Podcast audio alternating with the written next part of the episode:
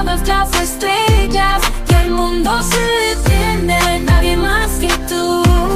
En un abrazo lleno de ternura, suenan las voces que buscan su luz, sintonizando con el autismo.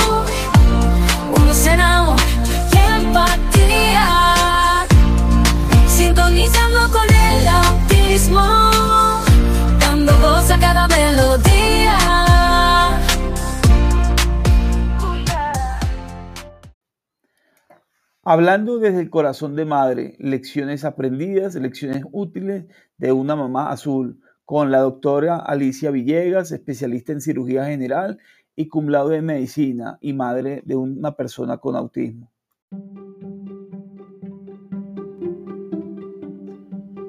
Bienvenidos al podcast Sintonizando con el Autismo, un espacio de Asperger para Asperger, dirigido por mí, Orlando Javier Jaramillo Gutiérrez, donde se divulga experiencias de mi vida como persona Asperger y la de otros, contribuyendo con una sociedad donde exista mayor diversidad, tolerancia y respeto.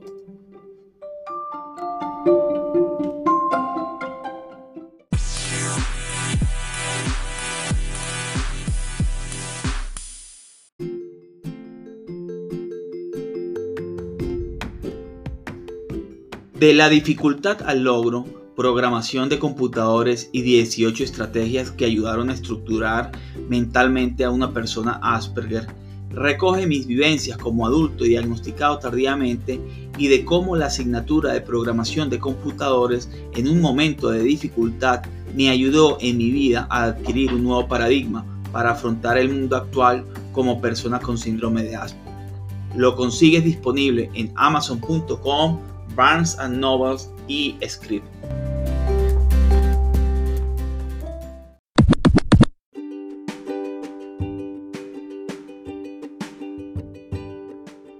Ya abrimos nuestro club social y educativo virtual de Asperger para Asperger, orientado a jóvenes Asperger entre 7 y 18 años, donde el joven podrá interactuar con otros jóvenes mientras aprende de ciencia, tecnología, humanidades y muchos temas más de la mano de Orlando Javier Jaramillo Gutiérrez, fundador de Asperger para Asperger.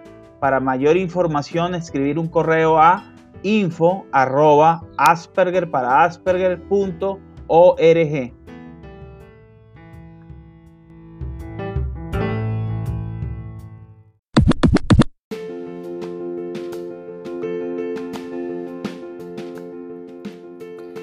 Estamos emocionados de presentarles nuestra nueva herramienta, escudoseguro.co.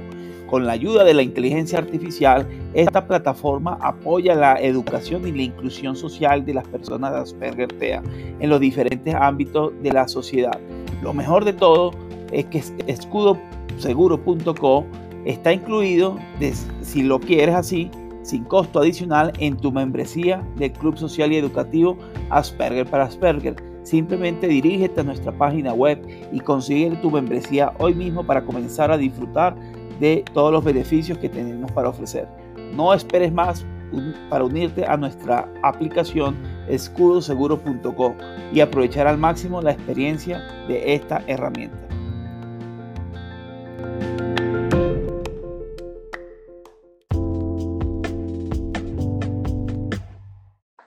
Hola, ¿qué tal? ¿Cómo está? Buenas tardes estimada comunidad, eh, bienvenidos a un episodio más de Sintonizando con el Autismo. Eh, les saludo desde... Eh, espero que estén bien, que tengan un, buen día, que estén teniendo un buen día. Ok, vamos saludando a los que se van conectando. este, mm, hoy tenemos un episodio muy especial con la doctora Alicia Villegas. Ya les vamos a hablar un poquito de eso.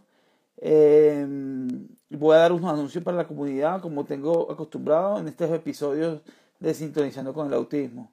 Eh, recuerden que el episodio queda grabado y lo pueden consultar en Instagram, lo pueden consultar en podcast y lo pueden consultar en YouTube, pero eh, esto se consulta durante la semana, ¿no? Eh, ya vemos a nuestra invitada, vamos a, a darle entrada.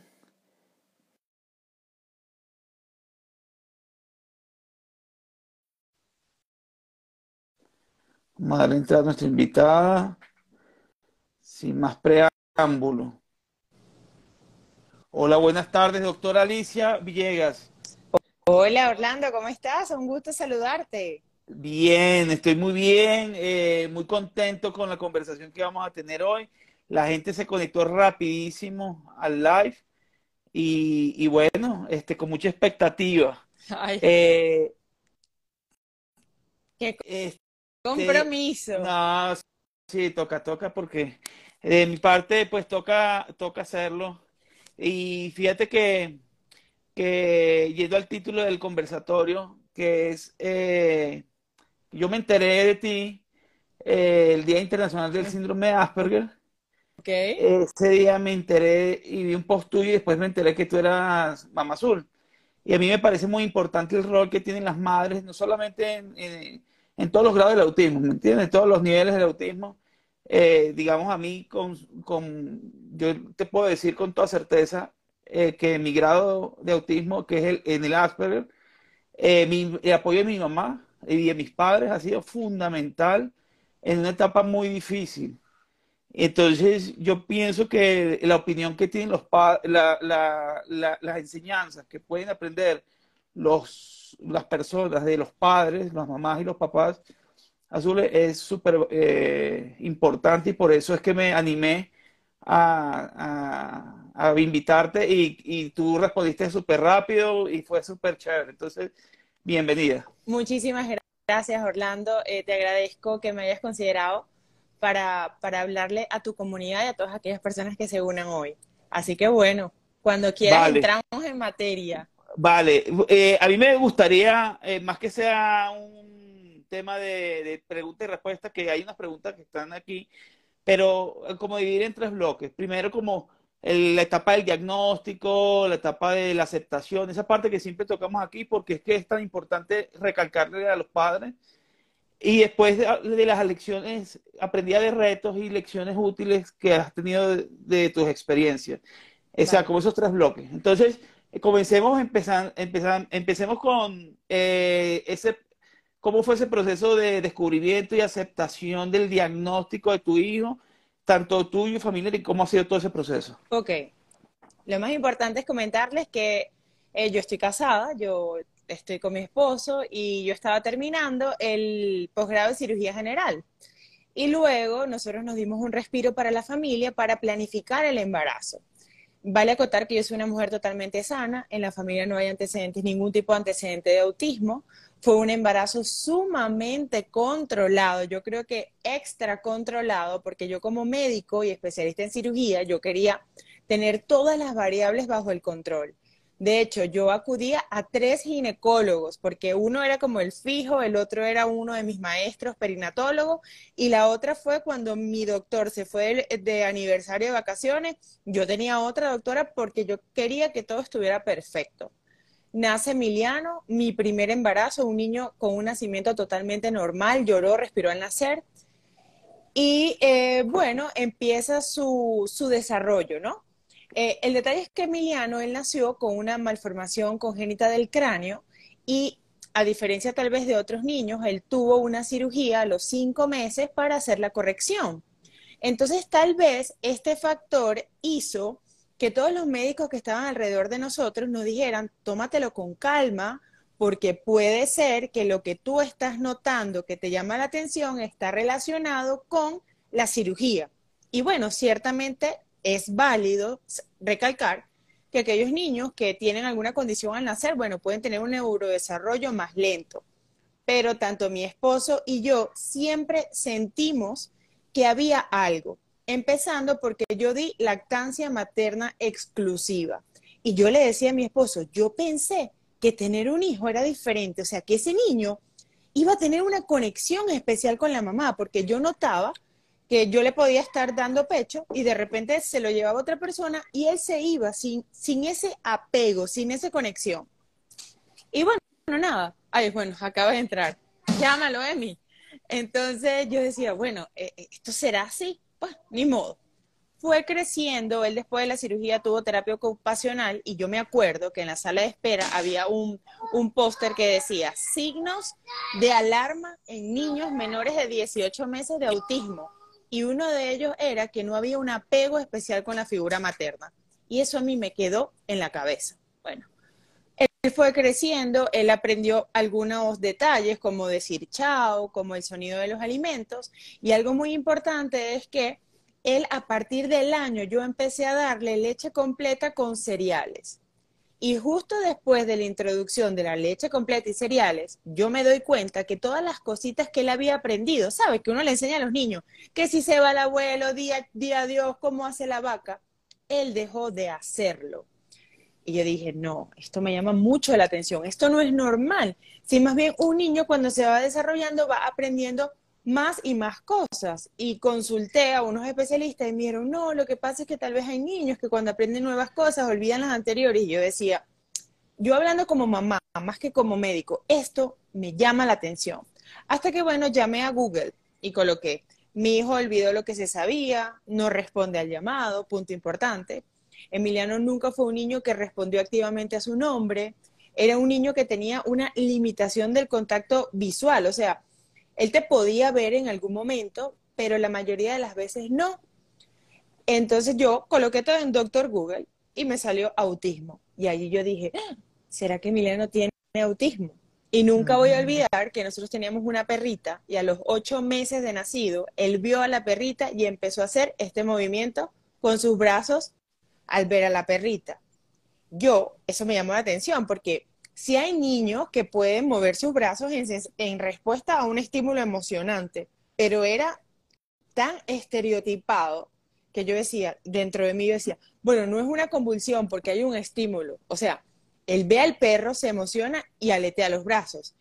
Y le consulté a la neurocirujana y ella que estaba acá en Caracas, yo vivía en Puerto Ordaz, me dijo, no, quédate tranquila, eh, autismo no se relaciona con la craniosynostosis, eh, posiblemente es otra cosa. Pero mi esposo y yo nunca estuvimos tranquilos, nunca. De hecho, allá donde nosotros vivíamos, solamente hay una neuropediatra, la llevamos con, lo llevamos con ella cuando él tenía 16 meses. Ella sí nos dijo, Alicia, puede ser que tenga autismo, está pequeño, llévalo a un psicólogo y lo más importante es que él inicie una intervención temprana. Ella se refería a terapia de lenguaje y terapia ocupacional. Yo seguía dándole leche completa con cereales, con Cerelac a, Emiliano. O sea, no había hasta ese momento una intervención alimentaria en él, solamente las terapias que él ya iba por el tema de la cirugía, él iba a su terapia ocupacional. El hecho es que yo dije, bueno, voy a esperar a los, a los dos años, o sea, a los 24 meses, vinimos a Caracas, fuimos donde una psicólogo, fuimos donde una neuropediatra y nos confirmaron que Emiliano tenía autismo. Y bueno, realmente ese día, me acuerdo, esa tarde, cuando la psicóloga nada más lo vio, se lo puso a jugar con algo, estaba conversando con nosotros, el interrogatorio, que ya, ya no lo sabemos de memoria, todo lo que nos pregunta, ella nos dijo, sí, tiene autismo.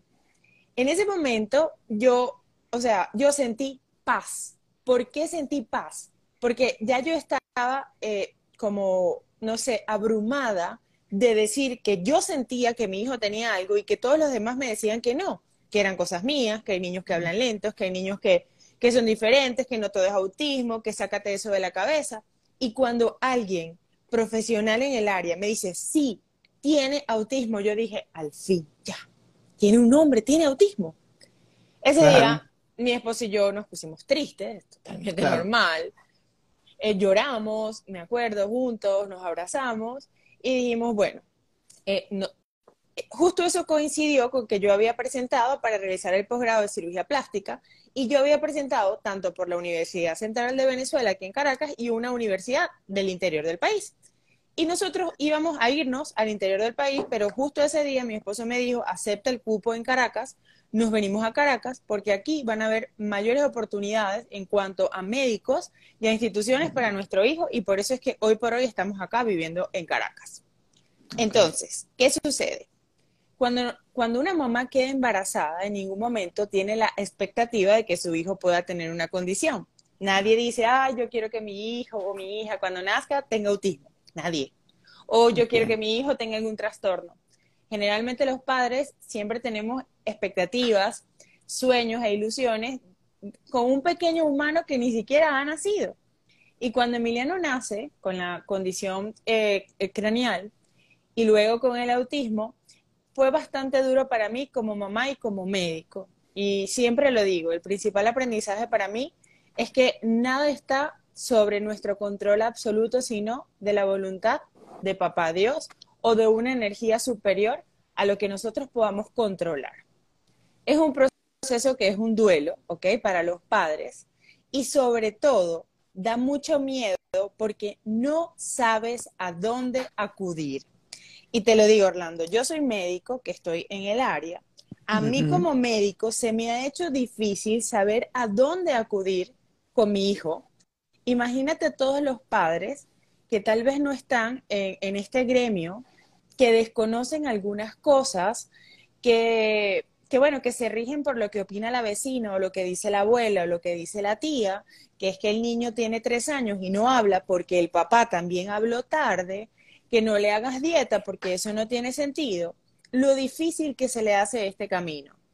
Yo agradezco a todos los médicos que en el camino, según sus recursos, porque ciertamente sí te digo, a mí me preocupa de Venezuela, no sé cómo será en Colombia, que en Caracas, acá donde yo estoy, hay, o sea, hay muchas alternativas para ir a grupos médicos, porque en el manejo del autismo, tú bien lo sabes, no es un médico, es un equipo multidisciplinario. Hoy se habla de, un equipo, un, tratamiento integrativo, pero en el interior del país no. Entonces, es muy importante que los pediatras eh, no les tiemble el pulso de decirle a esos padres, oye, hay signos que orientan que pudiéramos estar en la sospecha de alguna condición. Porque yo tengo una comadre que es pediatra y justo lo conversaba con ella, ella me dice, es que a mí me da terror insinuar que el niño tiene autismo y que luego no tenga. Me van a decir que yo lo sobrediagnostiqué. Yo le dije, sí, pero en mi caso, si tal vez tú me hubieses dicho, yo creo que sí puede tener autismo, yo hubiese sentido paz. Porque ciertamente hay un grupo de padres que están alertas, como hay un grupo de padres que están en negación. Y justo ahorita que he llegado donde la doctora Carolina López, que ella es gastroenterólogo pediatra, ella me explicó y me hizo saber la importancia de un tratamiento temprano en estos niños. Y también le agradezco a la ciencia y al tiempo en que estamos viviendo, donde es diferente la realidad como madre que tengo yo a la que tuvieron tus padres, porque ¿cuántos años tienes? Yo, sí, ¿cuántos años yo, 45, 45. Imagínate hace 45 años lo, esto estaba, es que yo creo que, ni se hablaba de autismo. y de hecho, las evoluciones que han habido en toda la terapéutica de autismo es porque médicos han tenido hijos con autismo o personal de salud y han hecho como que van, han motivado un poco más los estudios. Y bueno, bien sabemos, ahorita se publicó hace como un mes una estadística de Estados Unidos donde ellos publican cómo ha ido en incremento el número de niños ya estamos hablando de uno de cada 36 niños nacidos vivos en Estados Unidos tiene autismo. Entonces, bueno, retomando eh, la idea. Eh, eh, no, pero paréntesis aquí, ya, si sigue ahí. ¿Por qué crees que, o sea, o tú mencionabas algo bien del autismo, ¿qué es lo que menciona la ciencia ahorita de que, por qué es causado o autismo? Okay, ¿Cómo es esa condición? ¿Cómo la describes? ¿Cómo la describe ahorita la ciencia? Ok, yo soy médico, especialista en cirugía general y residente de cirugía plástica. Pero yo te puedo decir lo que me han enseñado los médicos que han tratado a mi hijo y lo que yo he leído como madre, ¿ok? Vale. El autismo es una condición compleja que involucra muchos sistemas. El sistema neurológico, el sistema digestivo, que es súper importante, el tema de la microbiota y disbiosis intestinal es un problema endocrino también, es un problema inmunológico. Es algo bien complejo, ¿ok? La causa es causa de epigenética, o sea, esto es múltiples factores genéticos, perdón, múltiples factores ambientales, ¿ok? En combinación con algunos algunos genes predisponentes, en combinación a que vivimos en un mundo altamente tóxico, ¿sí? Entonces, esto ocasiona que haya eh, esta, esta condición en, en nuestros niños. No sé si tengas otra, otra pregunta. No, puedes continuar. Pero si quieres, eh, después te leo lo que, bueno, más adelante te leo lo que, lo que están diciendo acá. Está muy activo el chat. Bueno. Entonces, llego donde la doctora Carolina, ella me explica la, importante, la importancia de la, de la microbiota. ¿Sabes que antes se le decía a las bacterias del intestino flora intestinal? Esto ha cambiado. Se llama microbiota y no solamente hay bacterias, hay parásitos, hay virus, hay bacterias que son, que si están en unas condiciones basales son positivas para nosotros. Y no sé si tú has escuchado que dicen, eres lo que comes, o el intestino es nuestro segundo cerebro. Y esto es cierto. ¿Por qué? Porque hay una conexión directa entre eh, nuestro intestino, esta microbiota y en el cerebro. Entonces, esto se le debe a, a, todo el advenimiento científico. Esto hace unos años, yo creo que hace 10 años de esto no se hablaba. Ya se sabe que hay muchos niños con autismo que tienen una alteración de esta microbiota que se llama disbiosis.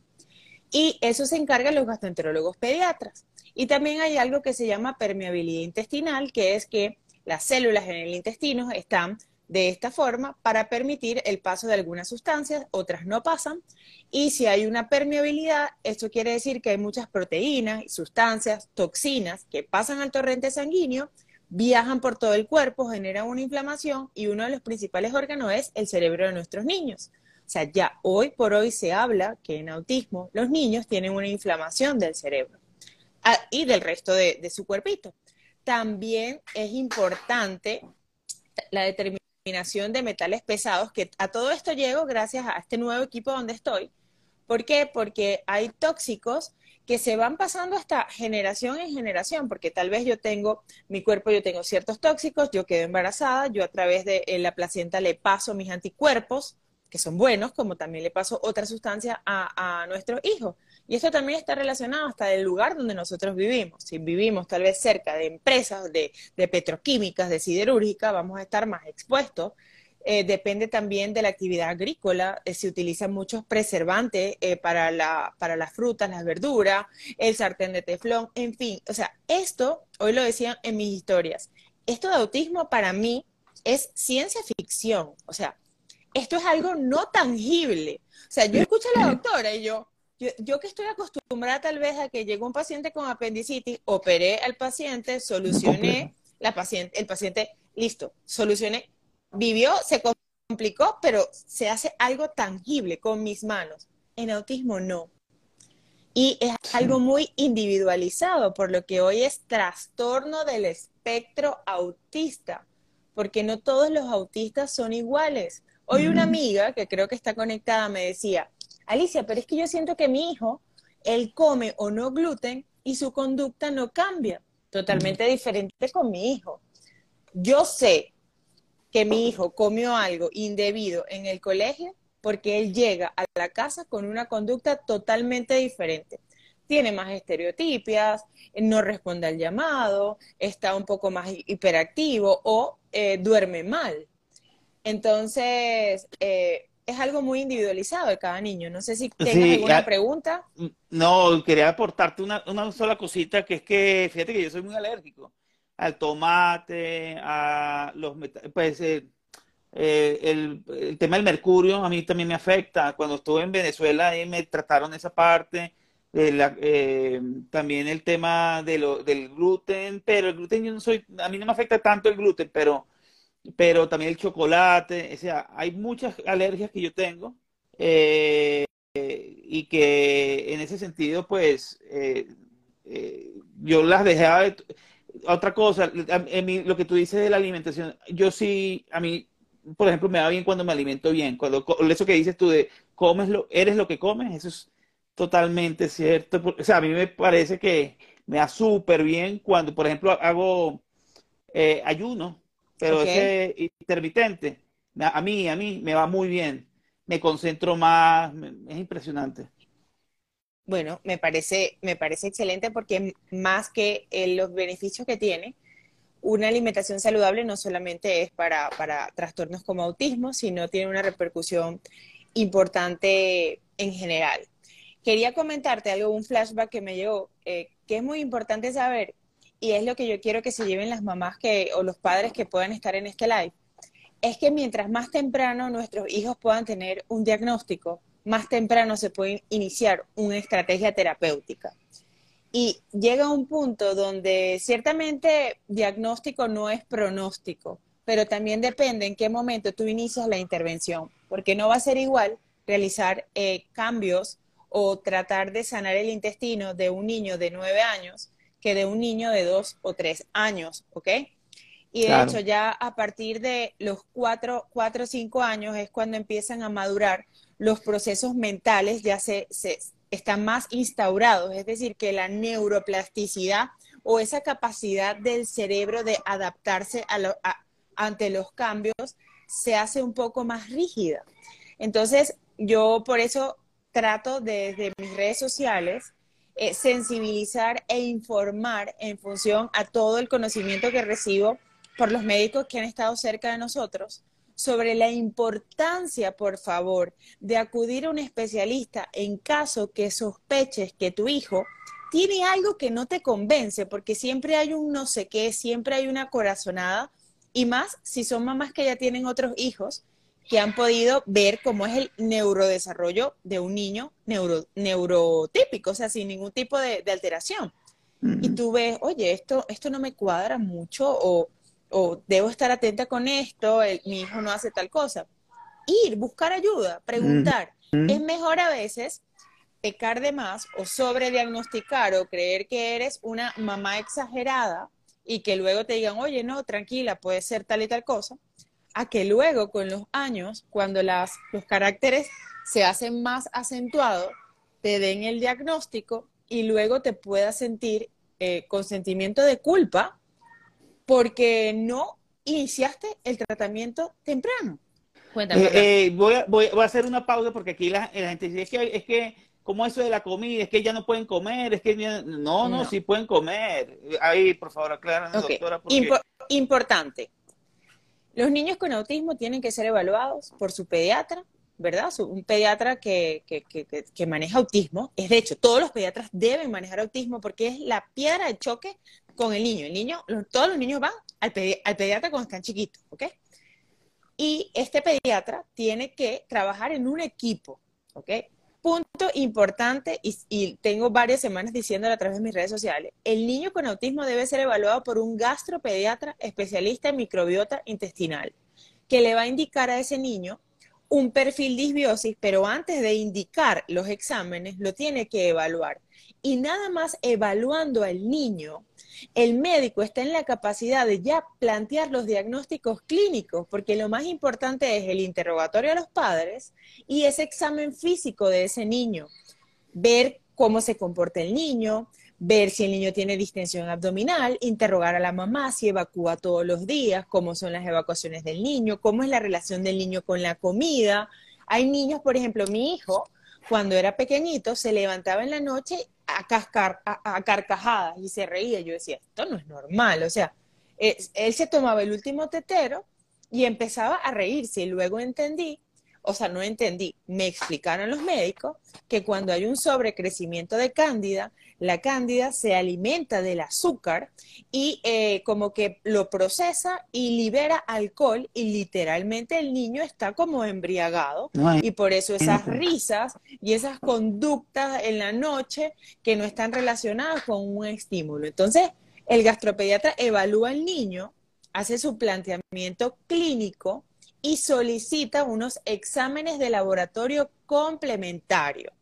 Estos exámenes eh, mira, no, me pidas nombres porque es que me indicaron unos exámenes que yo ni siquiera sabía que podían existir. O sea, unas cosas que yo decía, ¿qué es esto? Además, eh, además esto es cambiante. O sea, lo que tú me mencionas, eh, yo leí un libro, eh, Bluter, que seguramente tú lo debes haber leído porque... No, ese no lo he leído. El, de Pen Bluter eh, alimenta tu cerebro y cerebro de pan.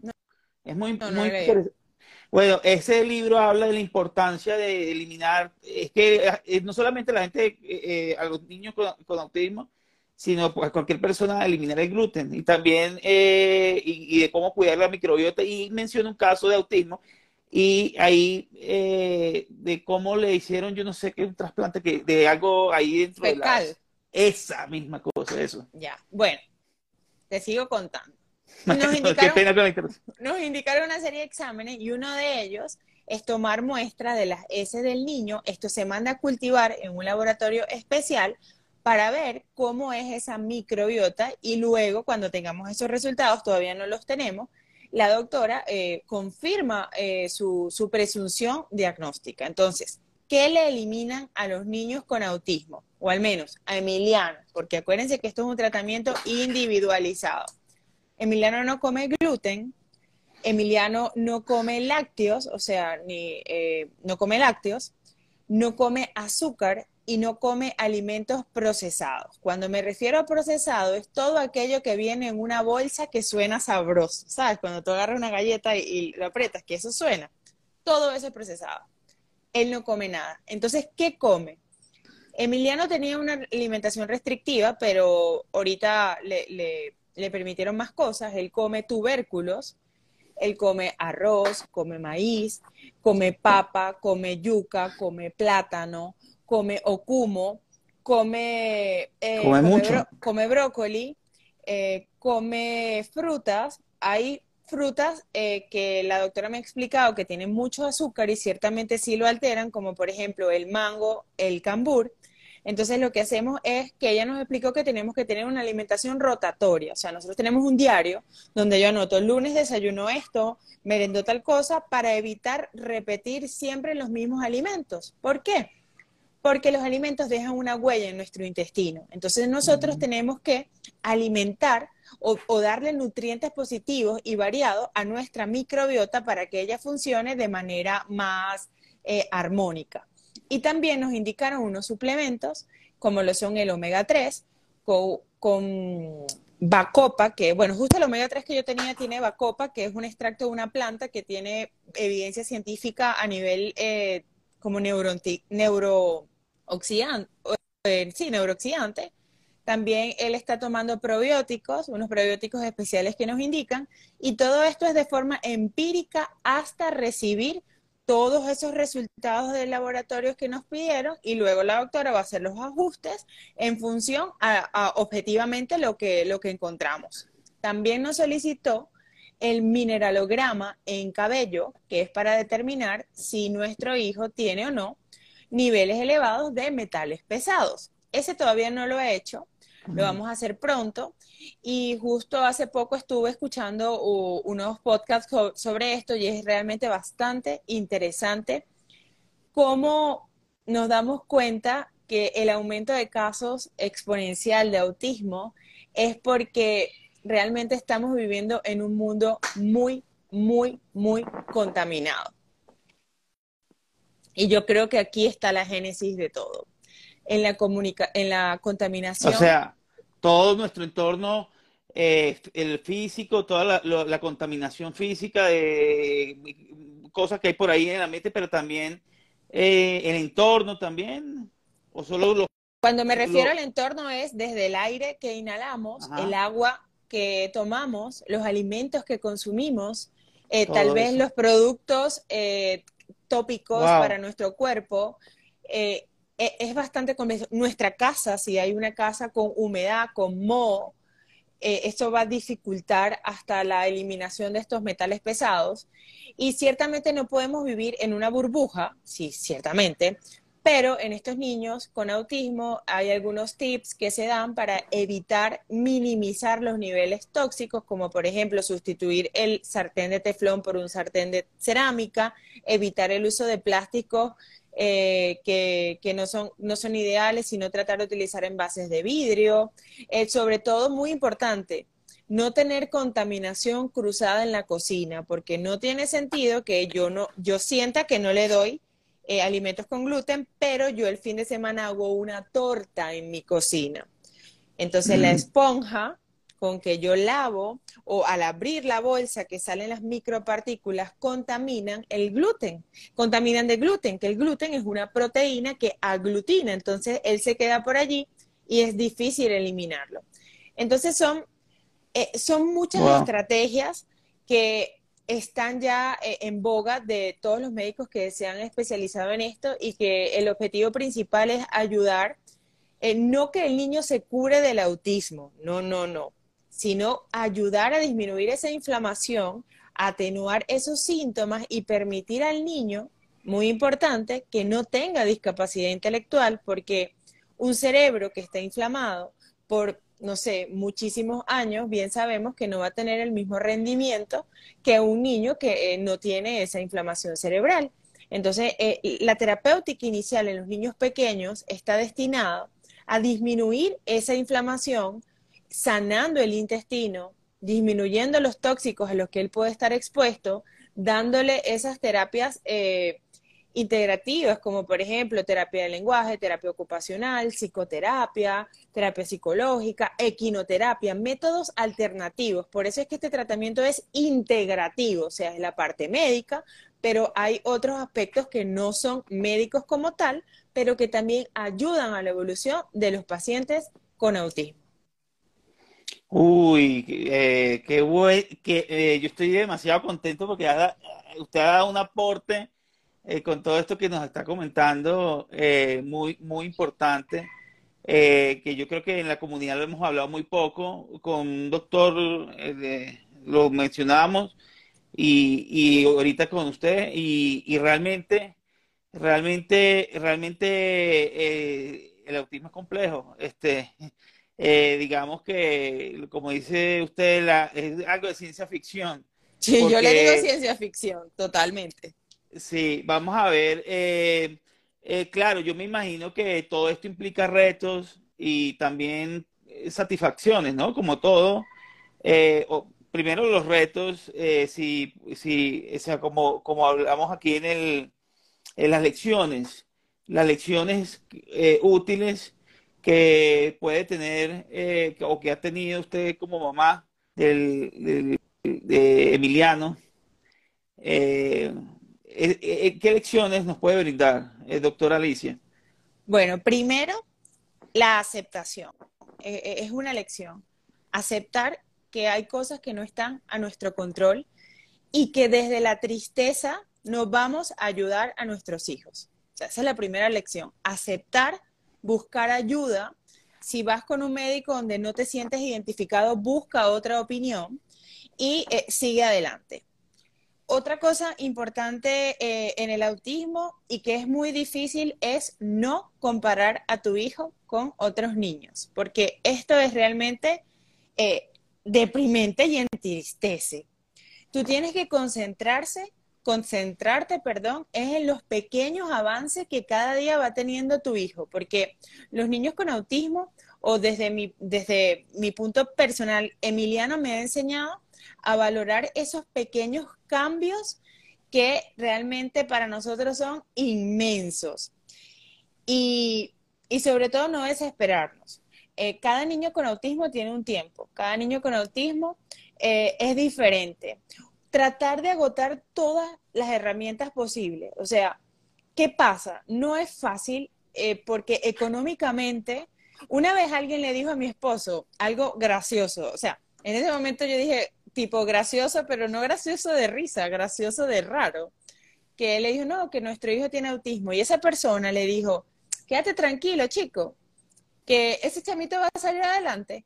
Lo único que te tienes que preocupar es por tener plata. Y suena desagradable, pero lamentablemente es cierto, porque los exámenes son costosos, porque las terapias son costosas, porque un colegio que tenga los recursos para un niño con autismo es costoso.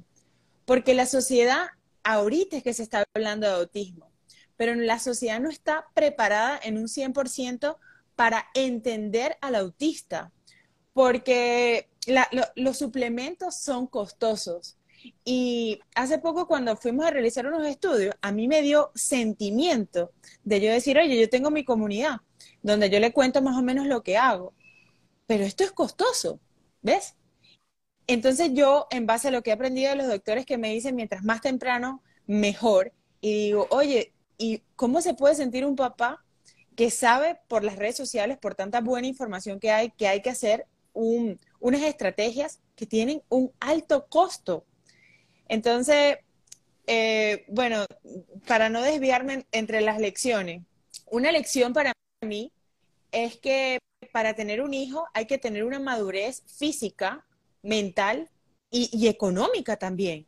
Porque ve nuestro caso, cómo nuestro hijo nació con una malformación craneofacial y también coexistió el autismo.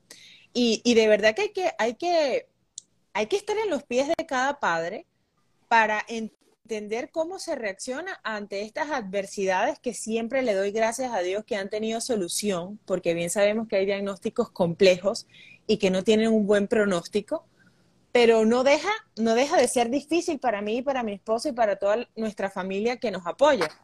Una lección importante que quiero que se lleven es que cuando una mamá o un papá siente que hay algo, hay algo, señores. Y si usted va a un médico y tal vez ese médico no tiene la curiosidad de, de dar con ese diagnóstico, busque una segunda opinión. Porque el, la conexión madre-hijo es súper importante y yo me atrevo a decirte que desde los tres, cuatro meses no sentía una conexión con mi hijo como, como yo tal vez veía que otras mamás que daban lactancia podían tenerlo. Y nunca se rindan. Busquen otro médico, vayan a otra ciudad. Pero mientras más temprano iniciemos el tratamiento, y lo digo y lo, repito y lo sostengo, he hablado con una amiga que su bebé está pequeño, tiene dos años, y yo le digo, amiga, pero consulta con la gastro, porque tal vez no es autismo, pero de serlo, vas vas a tener la bendición de iniciar toda esta intervención a los dos años. Imagínate todas las oportunidades que va a tener tu hijo de iniciar un tratamiento tan temprano. Yo más bien me siento un poco culpable, que el año pasado yo estuve tan full con mi posgrado, que aunque un doctor que nosotros fuimos también muy bueno me había dado las indicaciones, yo estaba tan dispersa adaptándome a una nueva ciudad, a un nuevo estilo de vida, que no inicié todo como lo estoy haciendo hoy por hoy, pero le doy gracias a Dios que lo estamos haciendo y bueno, tenemos fe y estamos a tiempo, eh, gracias a Dios.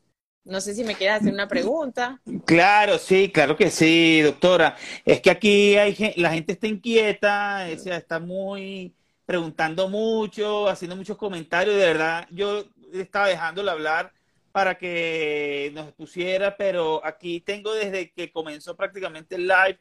Entonces voy a agarrar hacia el azar la más relevante. Vale, vamos, a, eh, vamos a responder. Listo, perfecto. Entonces eh, voy a seguir bajando. Uy, es que Ok, aquí está, entonces empecemos, eh, empecemos por aquí, ta, ta, ta, ta, ta, ta, ta, ta, ya, ok. Ah, bueno, es que porque sigo utilizando la palabra Asperger. Bueno, es que el Asperger, a mí me diagnosticaron Asperger y, y lo utilizo para visibilizar a la población Asperger y es, esa es la razón por la que utilizo Asperger. Eh, bueno, eh, eso, eso no le pongan problema a la etiqueta, la etiqueta puede cambiar. Pueden decir un día Asperger, otro día le, ponen otro nombre, pero lo importante del Asperger ahorita es que, eh, que tiene esa visibilización un poquito eh, que ayuda a los médicos a, diagnosticar. No sé cómo lo ve usted, doctora. Bueno, ve, sabes que al principio eh, mi esposo no estaba de acuerdo con que yo publicara en redes sociales que nuestro hijo tenía autismo, porque él me decía que, oye, que lo van a etiquetar, que esto puede limitar a Emiliano, cómo lo va a ver la sociedad. Y luego él, bueno, yo le hice caso un poquito, pero después no le hice caso. Y él se dio cuenta que desde mi cuenta yo podía ayudar a otras familias. Y yo creo que no se trata de etiquetas, se, se, trata de educar a la población. Somos todos diferentes y de hecho yo sé que hay adultos autistas que ni siquiera saben que son autistas. Entonces, sí, ciertamente yo no sé si Emiliano va a estar contento o no cuando crezca y sepa que su mamá utilizaba sus redes sociales para informar acerca del autismo.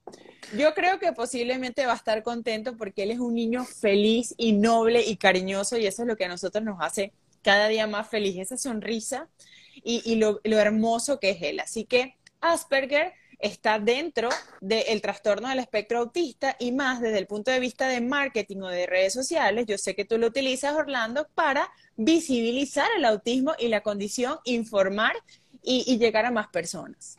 Sabe que eh, este, este podcast tiene el nombre Sintonizando con el autismo de Asperger para Asperger.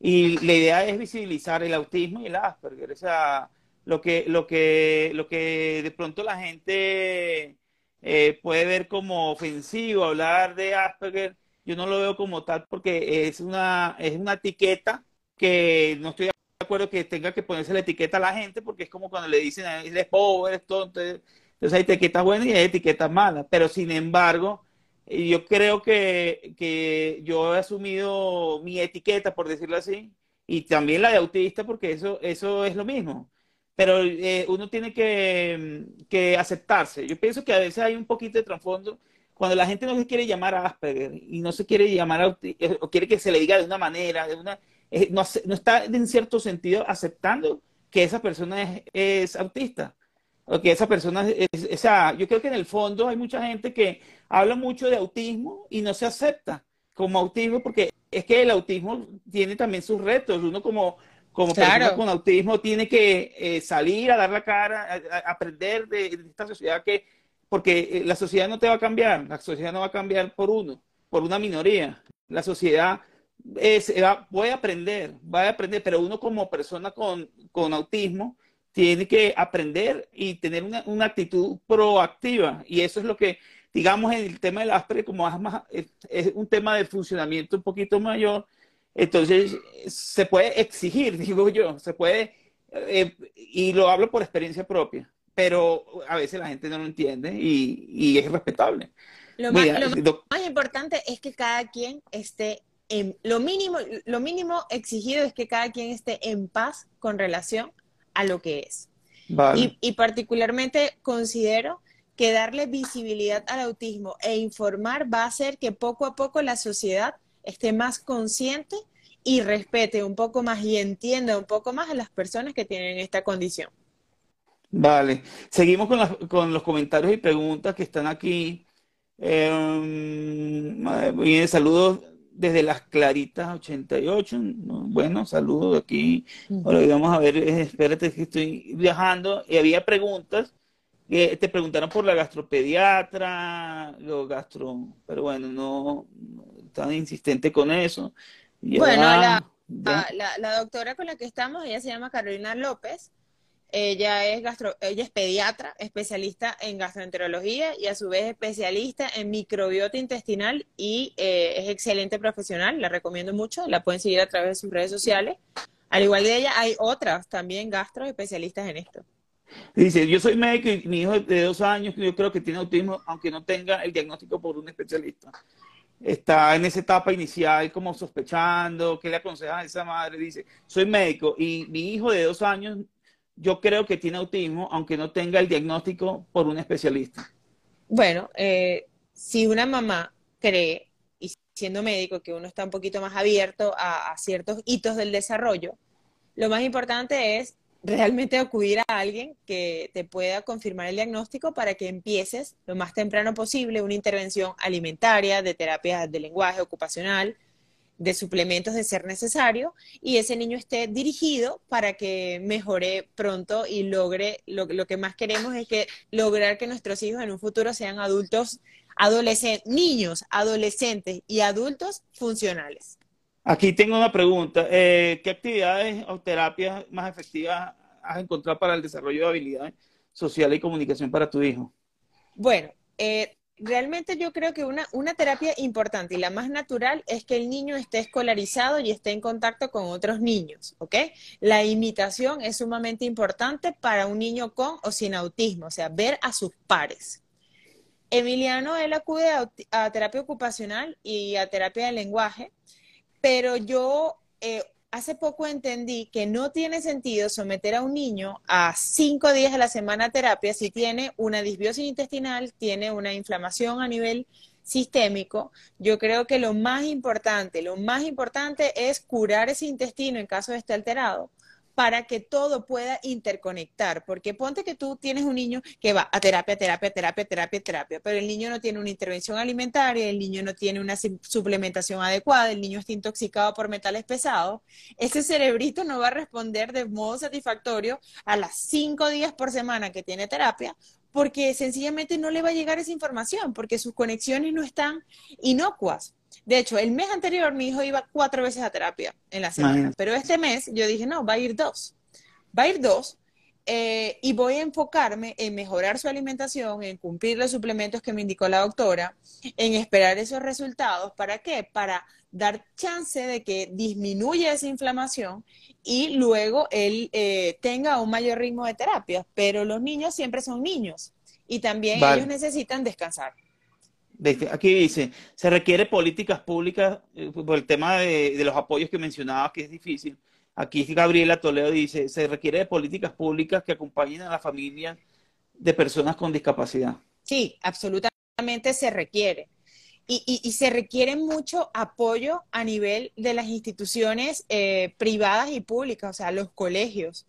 Particularmente creo, no me ha tocado porque mi hijo está pequeño todavía, pero sí he visto de experiencia de otros padres que hay algunos colegios que realmente son un via crucis para los padres y para los niños con autismo hay que entender que un niño con autismo no va a alcanzar las competencias de igual modo que un niño neurotípico. No quiere decir que van a ser alcahuetas o condescendientes, pero el sistema educativo debe ser integrativo y debe ser individualizado en lo posible.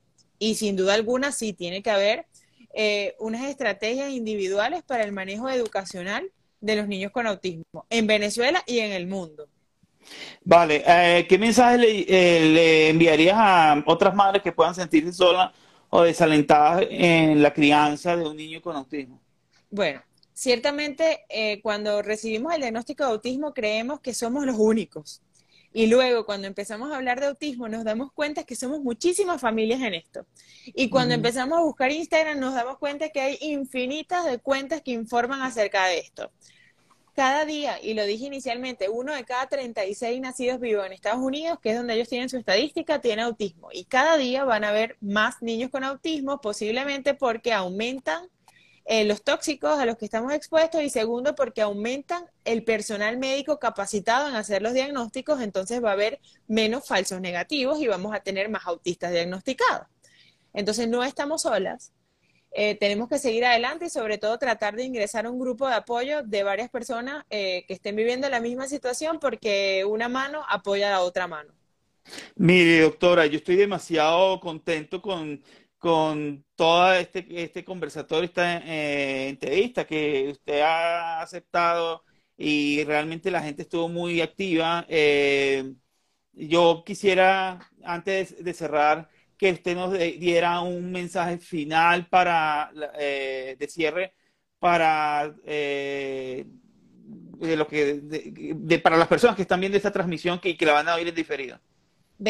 Vean, ser mamá de un niño con autismo es un reto, pero alguien muy especial para mí siempre me ha dicho que una madre debe creer firmemente en las capacidades de su hijo y hay que tener fe en nuestros hijos. Ellos lo van a lograr, lo van a lograr a su tiempo, pero lo van a lograr también eh, gracias a la actitud que tengan sus padres de afrontar esta condición, mm. de acudir a mm. los médicos eh, especialistas en esto, de cumplir el tratamiento que los médicos digan, de aceptar las indicaciones y sobre todo de tener mucha paciencia en el proceso evolutivo de nuestros niños. No perder la fe, no rendirnos, tratarlos como cualquier otro niño, no desde una condición, porque los niños, eh, aunque ellos tal vez no tengan un contacto visual como otros niños, ellos nos escuchan y nos entienden y también sienten nuestra energía con relación a ellos.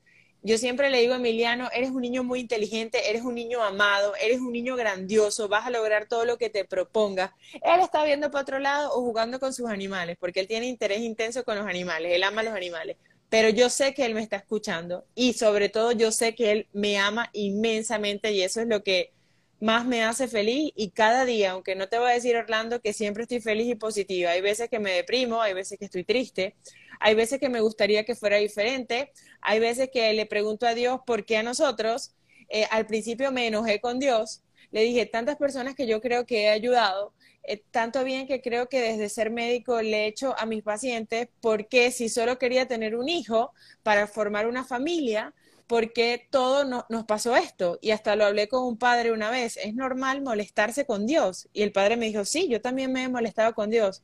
Lo más importante es siempre volver eh, y disculparse y aceptar con humildad eh, la voluntad de Él. Entonces, el mensaje que, que, quiero que se lleven de esta entrevista y agradezco que, que me hayas considerado es que tener autismo no es eh, una sentencia negativa para la vida de alguien. Hay muchos recursos médicos e, eh, y alternativos que permiten que estos niños salgan adelante, sean funcionales, eh, pero es muy importante que busquemos ayuda a tiempo, busquemos un equipo multidisciplinario que nos brinde el apoyo, nos brinde la orientación, tener fe en, en nuestros hijos, no bajar la cabeza y seguir adelante. Eh, bueno, este, doctora Alicia Villegas, muchísimas gracias por haber participado en Sintonizando con el Autismo. Esperamos tenerla en otra ocasión. y, y agradeciendo a nuestro público que se estuvo fiel, fiel hasta el final. Eh, les mando un saludo a la doctora desde aquí, desde Colombia, le mando un saludo allá a Venezuela y a todos. Gracias, gracias. De nada. Gracias y, bueno, un saludo a todos. Estamos en contacto. Seguimos en contacto. Seguro que sí.